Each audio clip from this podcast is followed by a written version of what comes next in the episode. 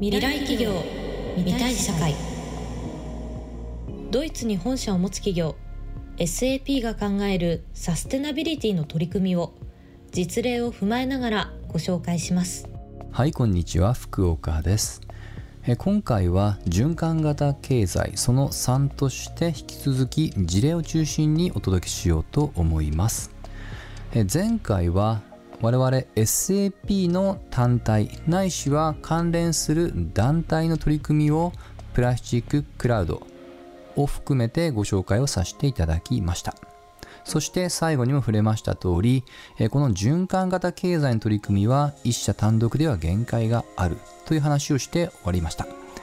今回は産業場合によってはより広いくくりでの取り組みってものを中心にお届けをしようと思っています。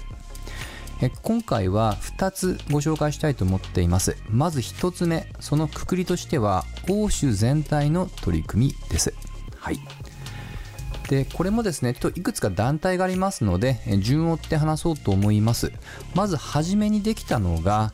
この欧州全体でデータを、えー、交換できるようなインフラってものを作っていこうという取り組みでこれは通称ガイア X と呼ばれているものです。はい。でこれには大きく2つの意味合いがありましてまず1つ目が欧州全体として必要なデータを交換できるような仕組み、まあ、それを通じた新しいエコシステムっていうのを作っていこうっていうのが1つ目です一方もう1つは今度は逆にえこれ欧州自体であの結構ですねデータのアクセスに関しては結構厳しい取り決めが以前からありました、え関係者の方はおなじみな用語だと思いますが GDPR ですねはいデータの保護の規則ですこれ自身の説明は今日は割愛いたします。関心持った方は GDPR で検索をしてみてください。まあ、日本でいうと比較的近いものが、えー、改正個人情報保護法にあたります。はい。そして、えー、先ほどに話を戻すと、このガイア X のもう一つの側面というのは、このデータの保護ってものをきちっと欧州全体として取り組んでいこうという表れもありますと。つまり、えー、まとめると、このガイア X っていうものは、このデータを利活用していくっていう攻めの観点と、えー、守るっていうね、守りの観点、この2つっていう両面を兼ね備えたデータ交換のインフラストラクチャーだと思ってください。はい、データの基盤ですね。で、こちらにも我々自身も関わらせていただいております。はい。でこれはあくまで、えまあ、初めのステップなんですね。大体創設メンバーとして SAP を入れまして二十数社から構成されており我々自身は、ま、やはりソフトウェアの会社ですのでこのデータ自身の、ま、取引っていうところを、ま、サポートしていくっていうねこのような観点を中心に、ま、開発ご支援をさせていただいておりました。はい、もちろんこれは継続的に行ってます。で次のステップなんですけどもこの GaiaX というデータ交換基盤ってことを前提として今度は自動車業界の中でこの基盤を使ったデータのやり取りってことを、えー、まあ推し進めていこうではないかという動きが起こりました。はい。えこれはですね、時系列で申し上げますと、2021年に、えできまして、名称をカテナ X と呼びます。はい。これは先ほどのケースは欧州全体での特に業界に特化をせず、え産業全体でデータを、え攻めと守り両面を睨んだ、ま、交換基盤でした。そしてそれを活かして自動車業界でそれぞれのデータをまやり取りしていこうと。これがカテナ X です。はい。で、この中にはこの循環型経済の、まあ、テーマっていうものが色濃く出ています。例えばですけども CO2 の排出データですとかもしくは先ほどの、えー、まああのーまあ、余計な廃棄物を出さないようにそれらを二次利用三次利用するような仕掛け作りとかこういったものをカテナ X っていうね、え、まあこれは、えー、データを交換をするプラットフォームを通じて、え、産業、まあ、今回で言いますと、まあ、欧州を中心として全体で最適化を図っていきましょうと。はい。で実はですねこちらのカテナ X は初めは欧州を中心としてですけども基本的には門戸は全て開放しております。え実はこれはあの今でも、え欧州以外の、まあ、企業様も実は受け入れていて参画が増えています。これは日本の会社も同様ですね。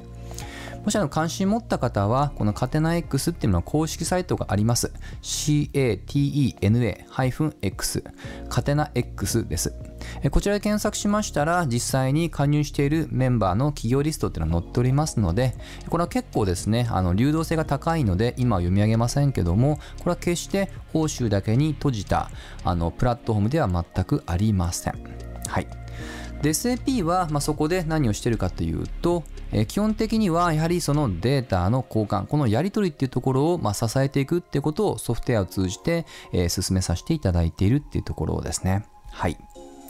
こちらはまさにま循環型経済っていうものをね、中心として、もちろんね、えー、まあそういった環境情報だけではなく、その経済的なやり取りっていうようなものも含めておりますので、えー、必ずしも、えー、まあ前回プラスチックに偏った説明をしましたけども、それだけではありません。はい。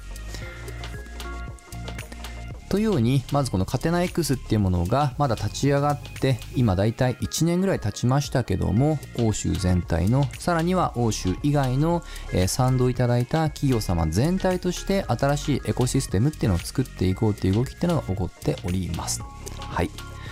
えー、これが大きな2つのうちの1つ目の事例になります。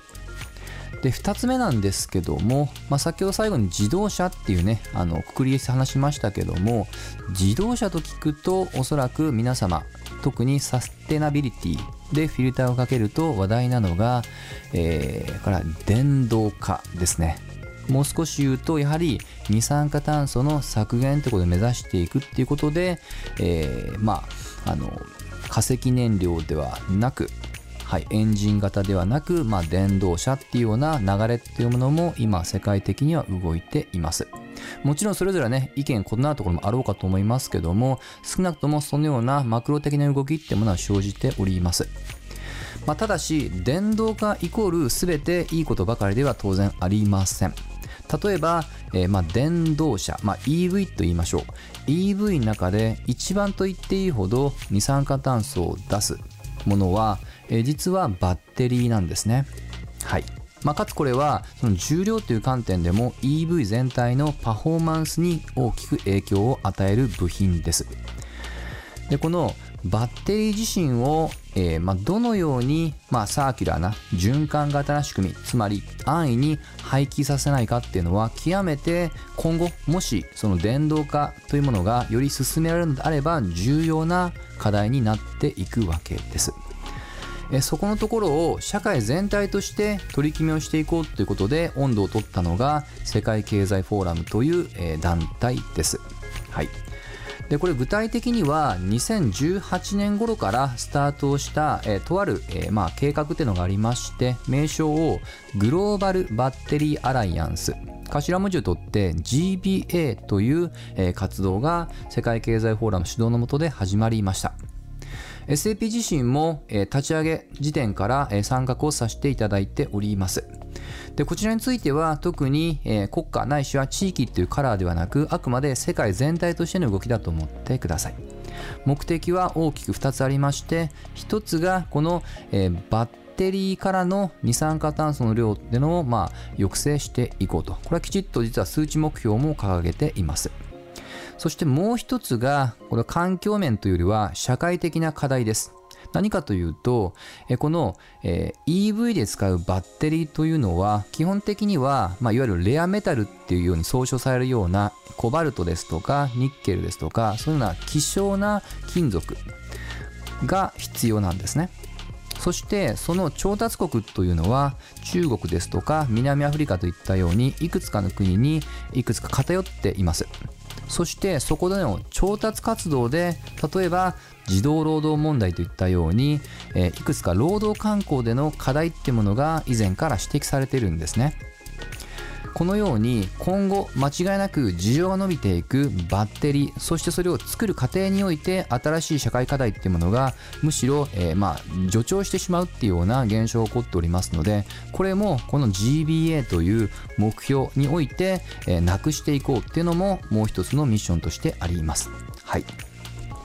ではこれをどのように実現しそして SAP がどう絡んでいるのかですまず一言で言うとコンセプトとしてバッテリーパスポートという概念ってものを導入しております。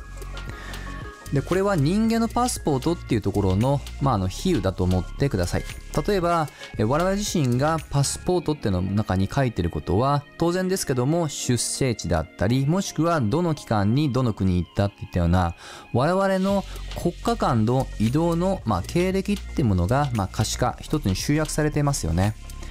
この我々の人間のところをバッテリーに置き換えたのが文字通りバッテリーパスポートです。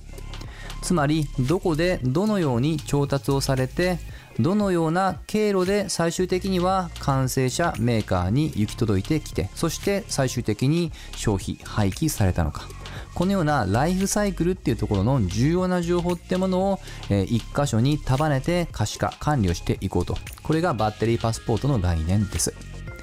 これを実現することによって先ほど触れた大きな2つの、えー、環境そして社会的な課題をまずは見える化をして問題点というものを気づきを与えようっていうのが狙いだと思ってください。はいですので、えー、まあ、考え方は極めてシンプルです。ただし難しいのが結局このバリューチェーンつまり、えー、このバッテリーを調達をして最終的にはま廃棄していく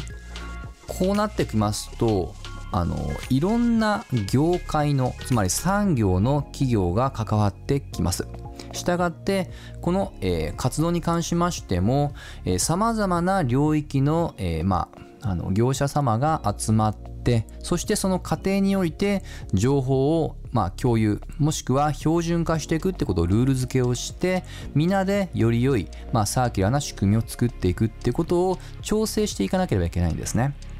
はいというように、それぞれの、まあ、当然ながら利害もそうですし地域ごとにデータのフォーマットも違ってきますので、まあ、そのあたりを地ならしをして一つの、まあ、プラットフォームとして見える化っていうものを、まあ、実現していくこのあたりのテクノロジープラットフォーマーとして SAP 自身は直接ご支援をさせていただいておりますと。はい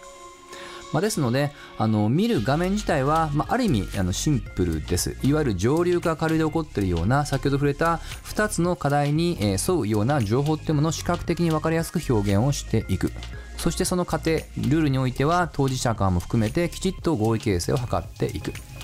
これは単純に民間団体だけではなく例えば NGO 団体場合によっては監査ですとかさまざまな多様なステークホルダーも、えー、混ざっての活動でございますのでこれは極めて、まあ、全体としてのエコシステムバランスのいい活動として進めています。はい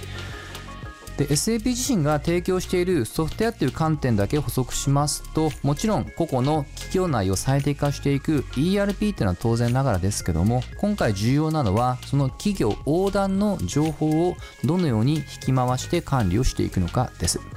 SAP はその新しい仕組みとして、えー、ブロックチェーンのテクノロジーを使ったいくつかの製品というものを開発をして、まあ、このような活動にも、えー、まあ、ご支援をさせていただいております。はい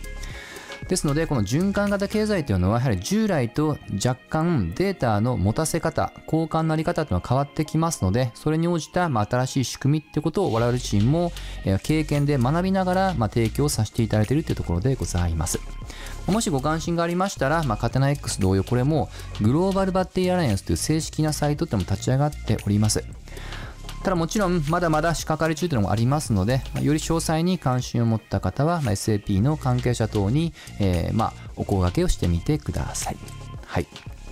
いずれにしましても、まあ、今回で循環型経済シリーズ終わりますけども重要なのは、まあ、自分ごとっていうのは過去からもお話ししましたけどもこの循環型経済を実現していくためには間違いなく自社だけでは十分ではありません。社会全体としての最適解そのためには共通の思いを前提としてお互いがより良い社会自社の利害だけじゃなく社会のより良い、えー、まあ、あのより良い社会を目指していくこのような心構えっていうところが非常に重要になっておりそしてそれをきちっと効率的にデータをまあ授受し合うのが新しいデジタルテクノロジーの仕組みですのでぜひねあの今回の事例を持ってまずは関心を持っていただいて自社の中だけでなくその自社の外とも、え、巻き込みながら新しい取り組みっていうものにぜひ関心を持っていただければと思っております。はい、えー、といったところで今回の話は終わりにしたいと思います。ぜひみんなで見たい未来を作っていきましょう。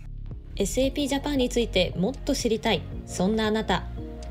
SAP ジャパン公式 SNS をぜひフォローください。パソコン、スマホで SAP ジャパンツイッター、SAP ジャパン Facebook で検索してみてください。次回の配信もお楽しみに。